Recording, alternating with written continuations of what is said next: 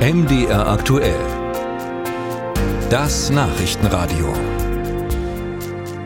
Ja, manchmal muss man sich mit Leitgenossen abstimmen und mal nachfragen, wie geht ihr mit dem Problem um und wie können wir die Probleme lösen? Sowas in der Art machen heute die Ministerpräsidentin und die Ministerpräsidenten der Ostbundesländer. Sie treffen sich in Berlin. Den Vorsitz hat Sachsen-Anhalt und die Themen sind die Situation in der Landwirtschaft, die Initiative für Wasserstoff und die Situation der Gesundheitsversorgung in Ostdeutschland. Denn trotz Landarztquote beim Studium fehlen Ärzte und Ärztinnen gerade im ländlichen Raum Tendenz schlimmer werdend.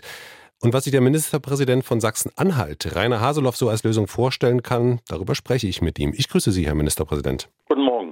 Reden Sie heute eigentlich mit Leitgenossen oder mit Konkurrenten in Bezug auf Ärztinnen und Ärzte, die fehlen? Nein, wir sind alle gleichermaßen betroffen. Das ist ein äh, typisches ostdeutsches Problem. Der Problemkreis ländlicher Raum und Städte gibt es natürlich deutschlandweit. Aber diese demografischen Effekte, dass wir ja seit äh, 1990 nur noch die Hälfte der Geburtenzahlen haben, das ist inzwischen am Arbeitsmarkt angekommen, in allen Berufsbereichen. Aber gerade bei der Daseinsvorsorge, bei der Gesundheitsvorsorge äh, ist es so, dass in den nächsten Jahren wir wissen, dass äh, doppelt so viel äh, Ärztinnen und Ärzte, aber auch Zahnärztinnen und Zahnärzte in Rente gehen äh, und äh, die, die nachkommen, einfach nicht ausreichen. Und wir brauchen hier von der Zahl her einfach ein anderes Verfahren, als das über Jahrzehnte hinweg in ganz Deutschland praktiziert wurde, wo es eine stabile Demografie gab. Und da haben Sie jetzt den Vorschlag in den Raum geworfen, die Vergabe von Medizinstudienplätzen neu zu regeln, damit mehr Studentinnen und Studenten aus der Region hier studieren und im besten Fall nach dem Studium eben auch hier bleiben. Was genau stellen Sie sich denn da vor? Es ist so, dass wir nur eine ganz wenige Prozentzahl sozusagen für eigene Bedarfe äh, im Landarztbereich und so weiter äh, von der Gesamtstudienzahl vergeben können. Alles andere ist nicht in unseren Händen als Länder. Äh, die ja am besten wissen, wie die Versorgungssituation in den nächsten 10, 15 Jahren aussieht, sondern wird über die Studienvergabe in Köln gemacht.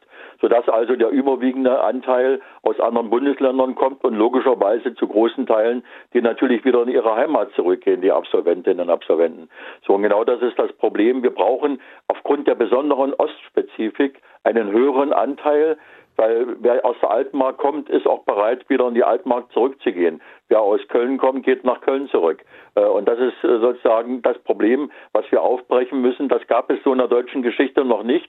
Aber es ist eben eine klassische Transformationsherausforderung, die wir haben und die uns auch besonders vor eine Problematik stellt. Aber ist das Brett nicht ein bisschen dick, was Sie da bohren wollen? Weil Sie müssen ja andere Bundesländer überzeugen, die daran wahrscheinlich gar kein Interesse haben.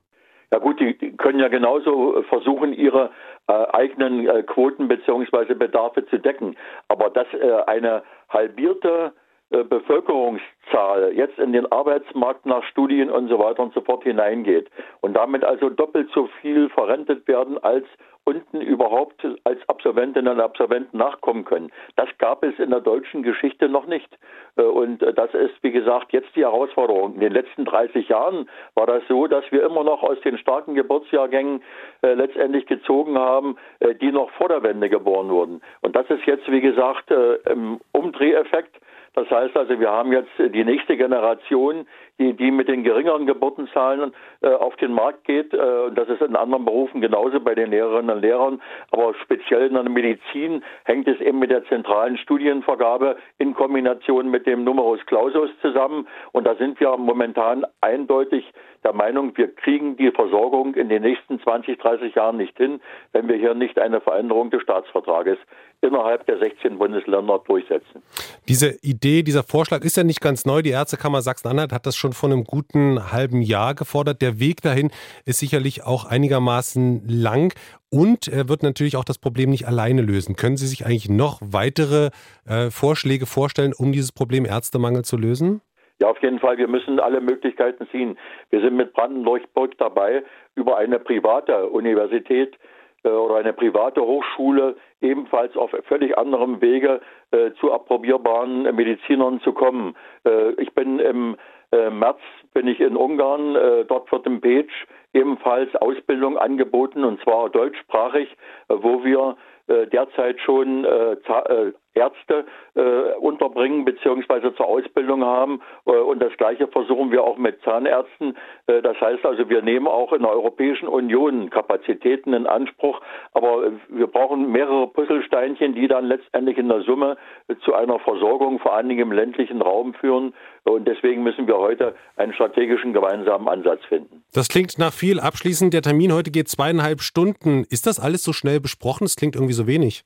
Ja, wir haben im Prinzip ja schon äh, eine ganze Reihe von Wochen die Vorbereitungen und die Beschlussvorlagen soweit vorbereitet, dass wir heute sozusagen die, die äh, Restdifferenzen ausräumen müssen. Und da müssen wir losarbeiten und letztendlich damit auch in die Ministerpräsidentenkonferenz beziehungsweise auch in die Verhandlungen, die wir dann in den 16 Ländern führen müssen.